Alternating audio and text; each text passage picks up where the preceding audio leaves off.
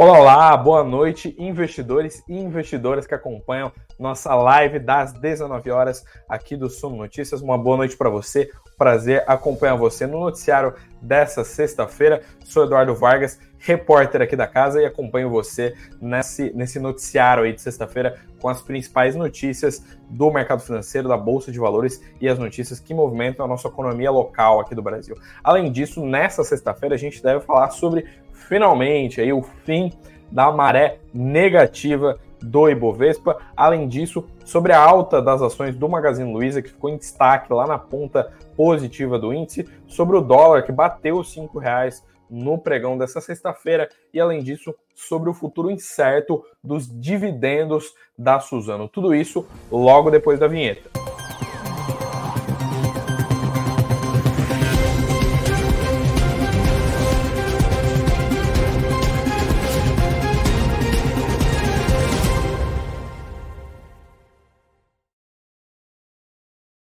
Olá, olá, boa noite para todo mundo, boa noite para você que está entrando na live. A gente acabou de começar aqui, acabou de rolar a abertura. Boa, night, uh, boa noite aqui para o Guilherme. Já falou, façam com o Guilherme, pessoal. Deixem, deixem um like, carimbo o dedo no like para você que está entrando na live agora. Boa noite para o Silvio, que é a nossa nossa carta marcada aqui, sempre está presente nas lives às 19 horas. Boa noite para você, Silvio. Boa noite para todo mundo que está entrando na nossa transmissão. Hoje o dia foi não foi tão movimentado, a gente não viu o mercado com tanta, tanta coisa quanto na semana passada, que estava cheio de balanço, cheio de coisa, mas a gente teve alguns destaques e finalmente eu que estava rezando aqui para trazer essa notícia, né, que a gente viu alta do Ibovespa, eu já estava quase desesperado, né, eu tenho que conversar com o pessoal aqui do, do da área de multimídia para fazer a thumbnail, eu já estava na expectativa, eu já queria pedir mais cedo, porque o Ibovespa estava no positivo, só que eu falei, pô, ontem o índice virou na reta final ali, marcou 13 pregões em queda, tava com medo de desrolar de novo e finalmente aí subiu até a enquete, eu até fiz piada na enquete de ontem, porque a gente viu, uh, a gente não sabia mais, né? ninguém aguentava mais, todo dia o Ibovespa fechando no vermelho, até o Antônio aqui comentando, finalmente subiu, né? Pois é, finalmente a gente viu uh, a quebra, né? o fim dessa maré vermelha, dessa maré negativa aí no Ibovespa, a primeira alta do índice nesse mês de agosto. Vamos dar uma olhadinha breve como é que né, o que, que rolou no pregão de hoje. Né? Basicamente, o, o Ibovespa chegou a abrir em queda, não abriu no campo vermelho, mas ele fechou em alta de 0,37%. Lembrando que no acumulado desses 13 pregões que o Ibovespa caiu, ele caiu quase 6%, né? Caiu entre 5% e 6% no acumulado desses 13 pregões, né? E a gente viu que uh, essa sequência ela foi histórica, né? 13 pregões em queda, coisa pra caramba e o Ibovespa, uh, enfim, registrou aí vários pregões no vermelho, né? E agora a gente viu, uh, enfim, um, um dia, né, uma sexta-feira para legar aí, sexta-feira de todo mundo, todo mundo ir um pouco mais feliz aí para o final de semana, um Ibovespa fechando no azul aí, ou no verde, como queira, uh, Ibovespa fechando em alta, né? Como você pode ver aqui, rolando aqui embaixo, inclusive quem está assistindo pelo YouTube, a gente vê que Magalu subiu para caramba, inclusive por isso que tá no título, tá na thumbnail, que foi um dos destaques de hoje. Eu conto logo menos um pouco mais para vocês o que, que rolou com as ações do Magalu. E a gente vê aqui uh, como é que desempenhou, uh, como é que desempenharam as ações. Né? A gente vê que foi um dia de bem pouca volatilidade para boa parte das ações, né? Então, Petrobras caiu, aliás, subiu 0,2%, a Vale caiu 1,3%,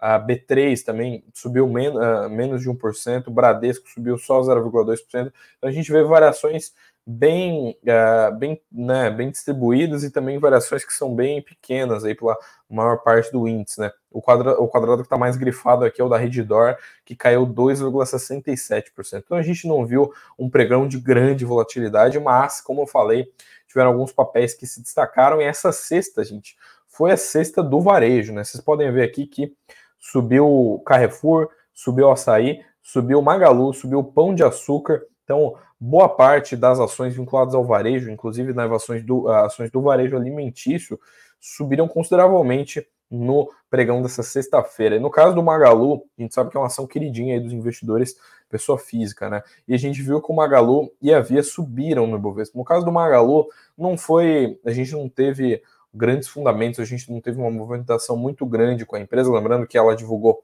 seu balanço na segunda-feira, então tem um pouco mais de volatilidade, a gente vê alguns investidores ajustando as suas posições depois que a empresa divulgou o seu balanço trimestral, mas a uh, grande parte disso deve ao fato de que o Magalu, assim como a Via e outros papéis do varejo aí, são mais voláteis, né? Então, um dia que a bolsa finalmente encerrou a sua maré negativa, a gente teve aí uma alta aí por parte das ações do Magalu, que subiram mais de 6% no intradia dessa sexta-feira, fecharam a R$ reais por ação ordinária, né? Subindo 6,38%. A Via, que é a principal concorrente, né, a empresa mais parecida com o Magalu na bolsa, fechou só em 1,19% de alta, R$ 1,70.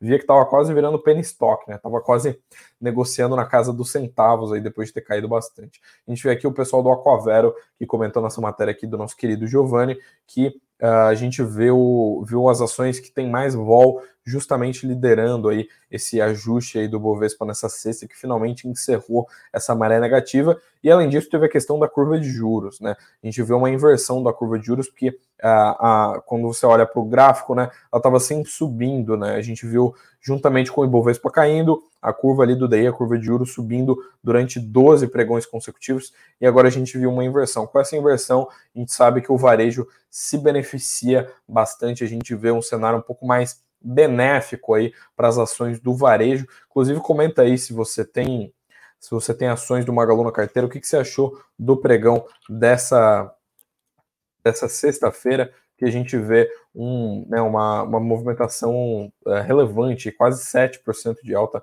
nas ações do Magalu, que ainda segue no vermelho. Né? Vou até colocar aqui na tela aqui de novo. A gente vê 20% de retração nos papéis no acumulado dos últimos 12 meses, né? E a gente vê que nos últimos 30 dias também a gente teve uma queda bem drástica uh, desde, o, desde o começo de agosto, né? Ela acompanhou bastante essa desvalorização do Ibovespa pregão a pregão, ela sempre estava perto ali da ponta negativa. Lembrando que esse aqui é o Status Invest, caso você não conheça, lá você sempre tem acesso aos principais dados, os principais uh, nas principais informações financeiras, né? Quanto que a empresa tem de dívida, qual é o free float, qual é a alavancagem, quanto que ela fez de EBIT no, no seu último resultado, tudo que você quiser saber sobre uma empresa para você tomar as melhores decisões de investimento, sempre você conta, encontra no Status Invest. Lembrando que recentemente eu até trouxe isso na live da semana passada, o Status fez parceria com a Bridgewise, né? Então agora tem inteligência artificial envolvida na coisa para você conseguir tomar as suas melhores decisões de investimento. Deixa eu dar um gole aqui antes de mostrar o dólar para vocês, porque hoje, como eu falei na escalada, hoje o dólar uh, oscilou uh, e hoje a gente viu o dólar a cinco reais. A gente estava vendo um dólar era um novo normal, né? Você tem um dólar a 4,70, 4,80, 4,90 e agora a gente viu um dólar que tocou nos 5 reais no meio do pregão. Comenta aí, inclusive, o que vocês estão achando do dólar. Vocês têm ativos internacionais? Vocês chegaram a comprar passagem para Disney, chegaram a encarterar ações lá, da, lá, de, lá de Wall Street por conta da queda do dólar? Comenta aí. Pois bem, deixa eu colocar aqui na, na tela que o dólar tocou, mas não fechou 5 reais. É importante falar isso, né? Fechou quase nos 5 reais, 4,96, 4,9680 para ser mais exato aqui, foi a cotação do dólar. O dólar teve pico aos 5 reais. O pico do dólar foi cinco reais e a gente vê que ele, ele perdeu sua força no final da manhã e operou em território negativo durante o resto do dia, então fechou cotado aí a 4,96 e a gente viu um, um, isso como uma grande influência aí dos mercados globais. E além disso a gente tem a questão das taxas dos títulos do Tesouro Americano, né, de longo prazo, que tiveram um aumento significativo nos últimos dias, isso mexe bastante com o câmbio e também teve outra questão aqui que favoreceu o real ante o dólar, que foi a recuperação do preço das commodities. Né? Ontem a gente já viu uma alta bem uh, substancial aí na, na, no minério de ferro, subiu mais de 4%.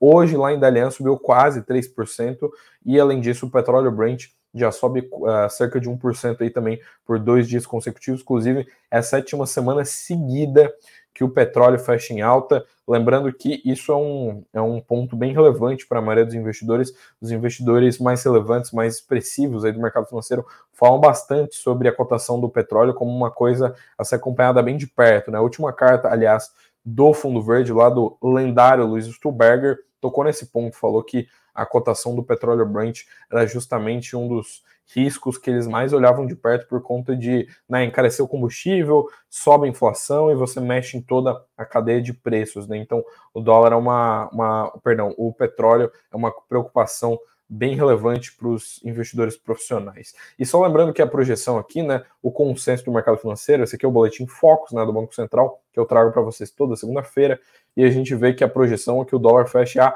4,93 no final desse ano. Semana passada o pessoal estava esperando 4,90 e há quatro semanas a projeção era de 5. Então a gente viu uma queda aí nas últimas semanas na projeção do dólar para o consenso do mercado financeiro. Para o ano que vem também tá estável, todo mundo há um bom tempo projetando 5 cinco, reais aí para o dólar, e há quatro semanas o pessoal estava projetando 5 dólares, aliás, 5 reais 5 centavos o dólar. Então a gente vê que as projeções do dólar, né, tanto para esse ano quanto para o ano que vem, não ficam muito descoladas do patamar de cotação atual da moeda americana. E, além disso, eu tenho que tocar no assunto que é muito relevante na live de hoje, porque tem a ver com dividendos. A gente sabe que é um assunto extremamente relevante aí para o público da Sono. O pessoal gosta bastante de proventos, gosta de falar de fundos imobiliários, de empresas que são boas pagadoras de dividendos. E a gente teve uma notícia de uma das executivas, né, da Suzano, falando que, uh, descartando né, a possibilidade de a Suzano pagar dividendos nesse ano de 2023. Isso mesmo, 2023 sem dividendos da Suzano. Essa, isso é o que disse né, a diretora de RI lá da empresa. Né? A gente vê que ela deu algumas declarações falando que uh, a expectativa de que a empresa não pagasse proventos ainda nesse ano. Ela deu algumas explicações para isso, a gente olha aqui nessa matéria, a gente vê que a Camila Nogueira, né, que é essa diretora de relação com investidores, ela descartou a possibilidade e ela destacou a questão do ciclo de investimentos, né? Ela falou que atualmente a, a empresa, a Suzano, né, tem uma política de dividendos que se refere a um patamar mínimo de dividendos, que é 25% do lucro líquido ou 10% da geração de caixa operacional. Mas tem um ponto, né? Isso vai muito em linha, né? Vai muito de encontro, na verdade, com uh, o que o que a empresa está investindo, né?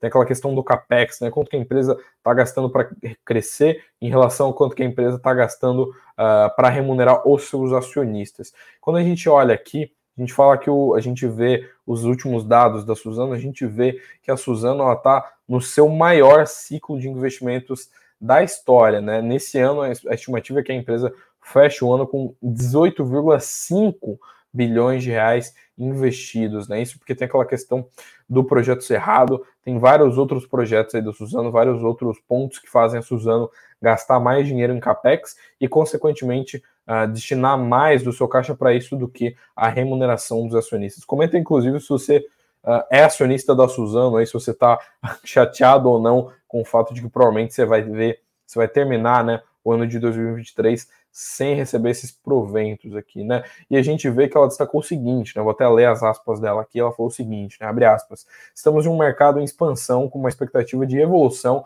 em diversos projetos da companhia no longo prazo. Fora isso, temos uma preferência de caso uh, haja uh, temos uma preferência de caso haja remuneração acionista. Ela acontece de forma extraordinária nos momentos em que a Suzano gerar caixa de forma extraordinária. Isso aconteceu em 2022 e realizamos o pagamento extraordinário de dividendos. Inclusive, nós antecipamos os pagamentos de 2023 para o fim do ano passado, o que explica não termos nenhum pagamento de dividendos Uh, em 2023. Lembrando que a Suzano ela pagou uh, nos últimos 12 meses, né? E aí a gente pega praticamente quatro meses do fim de 2022 para analisar isso, né, que o dividend yield, ela pagou R$ 1,79 por ação, né? Se você tem os papéis ali SUZB3 na sua carteira, você recebeu 1,79 por papel. Isso implica num dividend yield que é relativamente baixo ali, né, de 3,65%, né, dado que as ações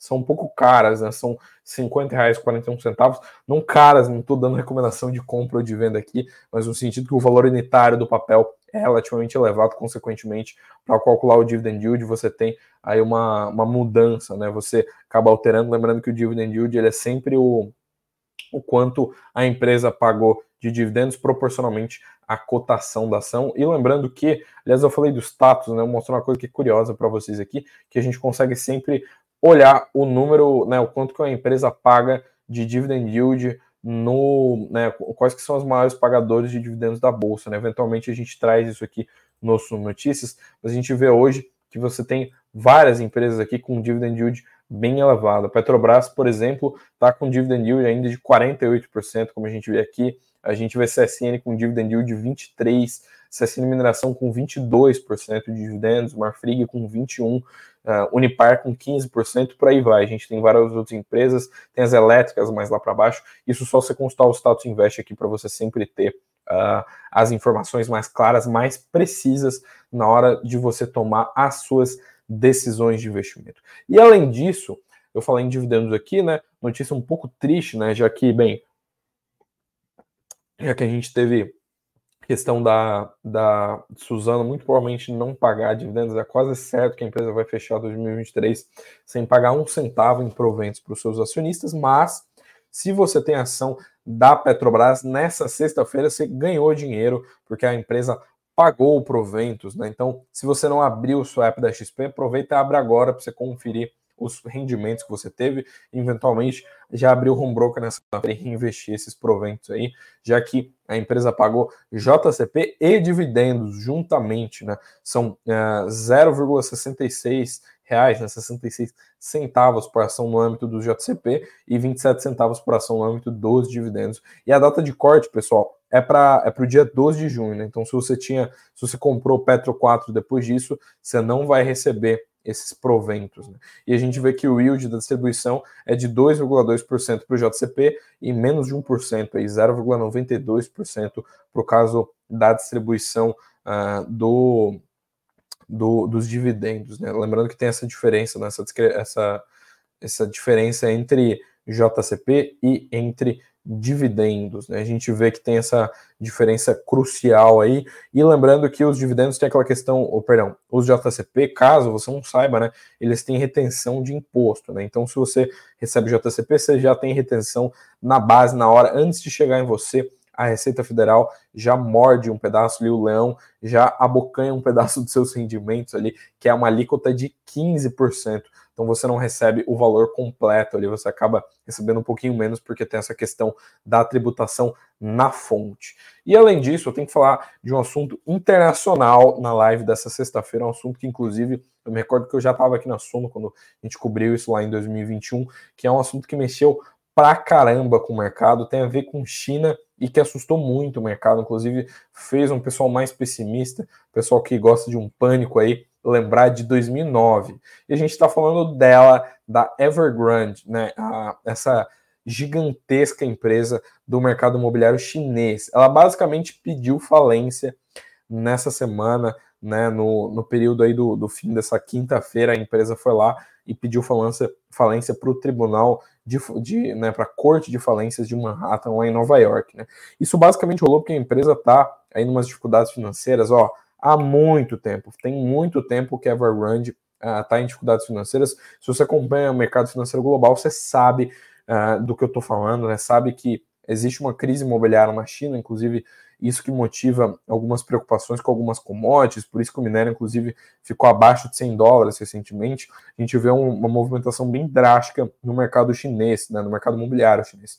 E a Evergrande, ela é meio que o ícone disso, porque ela é a maior empresa desse setor na China quando a gente fala de volume de vendas. E ela deu default em alguns títulos, ou seja, ela deixou de pagar, deu o calote mesmo na cara dura em alguns títulos de dívida, né? Deixou de pagar alguns investidores e também, salvo engano, inclusive, deixou de entregar algumas obras, né? alguns projetos imobiliários, alguns apartamentos aí para um pessoal. A gente teve até protesto na frente da sede da Evergrande isso aqui é um, é um assunto assim que tem pano para manga para caramba. Quando ela deu seus primeiros comunicados em 2021, era coisa de mais de 300 bilhões, você não ouviu errado, 300 bi de dívida líquida, né? A gente vê uma, uma queda muito ah, uma, né, uma queda muito grande nas ações da empresa, consequentemente vários problemas financeiros e obviamente que isso acende um sinal amarelo para o mercado financeiro global, né? Quando a gente está falando de mercado, mercado imobiliário chinês, a gente viu que ela pediu o que a gente chama de Chapter 15, né? Lembrando que a gente tem o Chapter 11,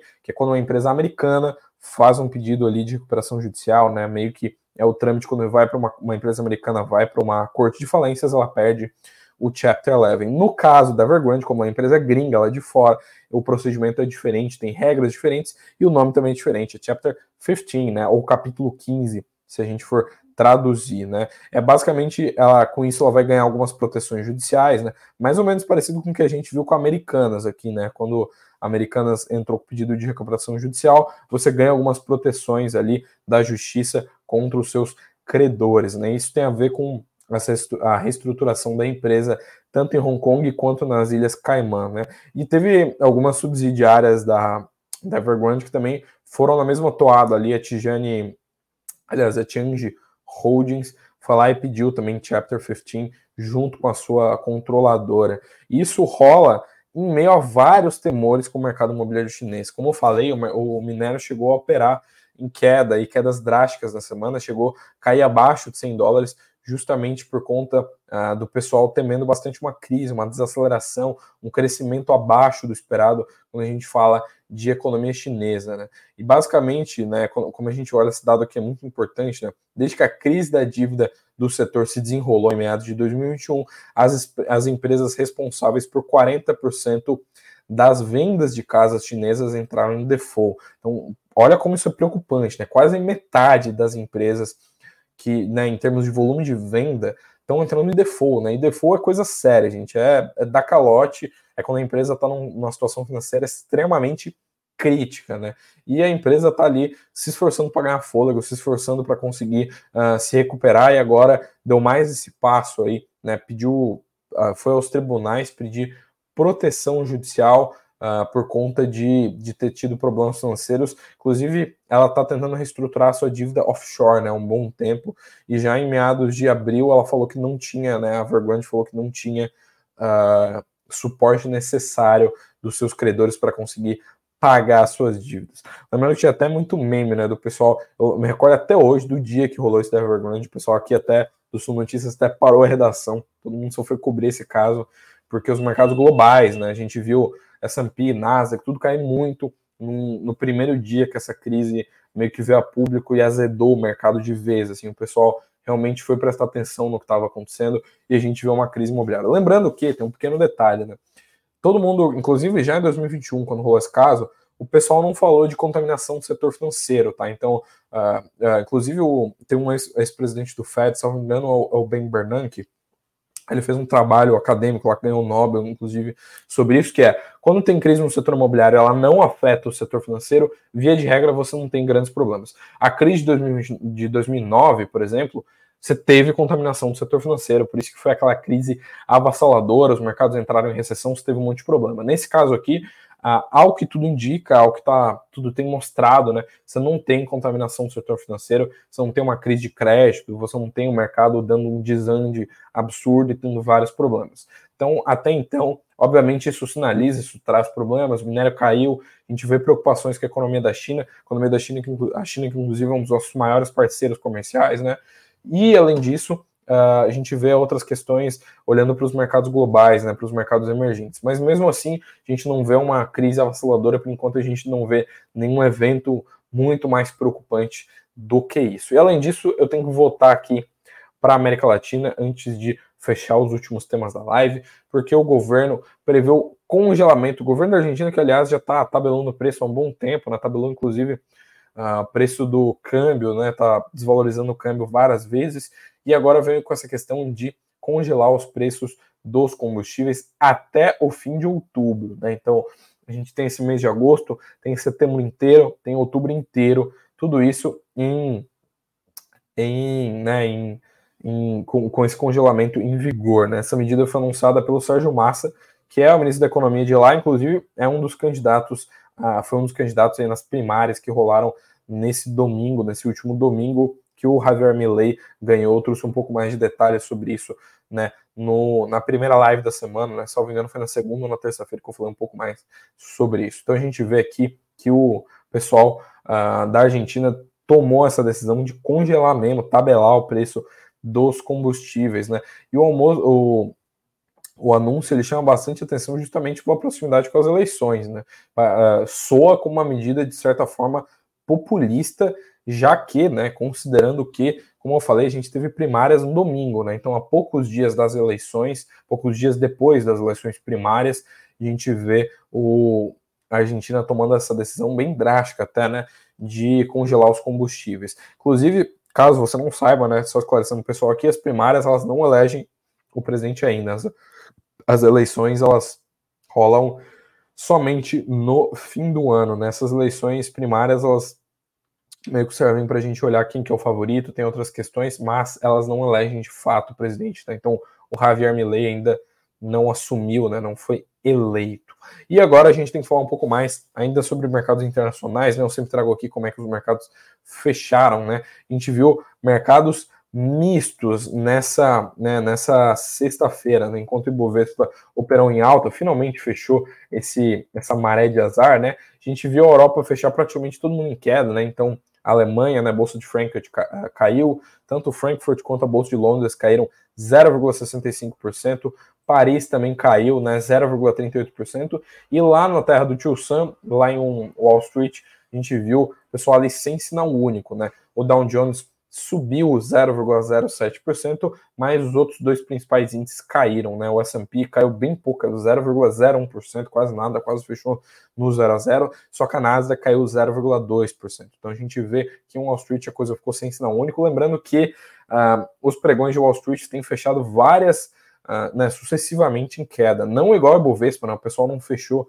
não fez 13 pregões de queda igual o pessoal daqui em terras tupiniquins, mas a gente viu, a gente tem visto vários pregões no vermelho aí em Wall Street. Além disso, como eu falei um pouco mais cedo, né, o petróleo de novo subiu sétima semana consecutiva que, né, fechada, semana fechada, o petróleo tem subido, né, 0,84% de alta para o petróleo Brent, que é inclusive o petróleo que é referência para Petrobras, então a commodity está aí a 84 dólares e 83 centavos o barril. Quando a gente olha para o minério de ferro, também é bem relevante para a gente, influencia Vale, influencia várias outras ações de mineradoras e siderúrgicas, a gente vê uma alta de 2,94%. Então, uma alta bem expressiva. Lembrando que ontem eu falei aqui, o minério deu porrada, subiu 4%, mais de 4% lá em Dalian. Isso mostrou um certo alívio dos investidores com o mercado chinês, tá? O pessoal, uh, o pessoal que faz as políticas públicas de lá, as políticas econômicas, políticas de incentivo, acabou por né, dar algumas, tomar algumas medidas, fazer algumas reuniões e anunciar alguns pacotes de estímulo que, né, de certa forma, animaram o mercado. Com isso, o minério disparou. Agora o minério está a 105 dólares e 81 centavos. E quando a gente olha para os indicadores, né, eu não vou dar agenda aqui de amanhã, porque amanhã é sábado, amanhã a gente não tem calendário econômico, mas hoje a gente teve dois, né, hoje a agenda foi bem chuta, na verdade, mas a gente teve dois indicadores lá de fora dá para a gente manter no radar, né? Que foi as vendas no varejo do Reino Unido, que ficaram bem abaixo das projeções, mas a inflação da zona do euro, de um modo geral, ela ficou dentro do esperado. E com isso, eu fecho os temas da live de hoje. Um muito obrigado para vocês que me acompanharam nessa live de sexta-feira. Muito obrigado para você que ficou até aqui para você que entrou. Não esquece de carimbar o dedo no like. Se você entrou, esqueceu, já faz agora que a live está terminando. Não, se você é novo por aqui, né, não se esquece de se inscrever no nosso canal aqui do Sul Notícias. A gente tem vídeos sobre vários temas, tem shorts tipo TikTok que a gente publica com bastante frequência e tem essas lives aqui das 19 horas que a gente sempre faz um apanhado aí das principais notícias do mercado financeiro, traz um pouco de como foi o fechamento do pregão e caso você não sabe, se você está ocupado nesse horário das 19 horas, dá para ouvir no Spotify. Logo que eu fecho aqui, eu já subo no Spotify. Então amanhã, se você acorda 4, 5 horas da manhã para dar aquela corrida matinal, vai estar tá lá no seu Spotify para você ouvir a live e ficar atualizado sobre os temas do mercado financeiro. É isso, um muito obrigado por mais esta semana, muito obrigado por todo mundo aí que acompanhou, que marcou presença na nossa live das 19 horas. Finalmente a gente viu um pregão de alta aí do Bovespa nesse mês de agosto. Esperemos que segunda eu traga boas notícias para vocês, que a gente teve um, que a gente tenha um novo pregão de alta. Mas até lá, tem um fim de semana aí para aproveitar. Então, um muito obrigado para todos vocês. Bons negócios até segunda-feira e tchau, tchau.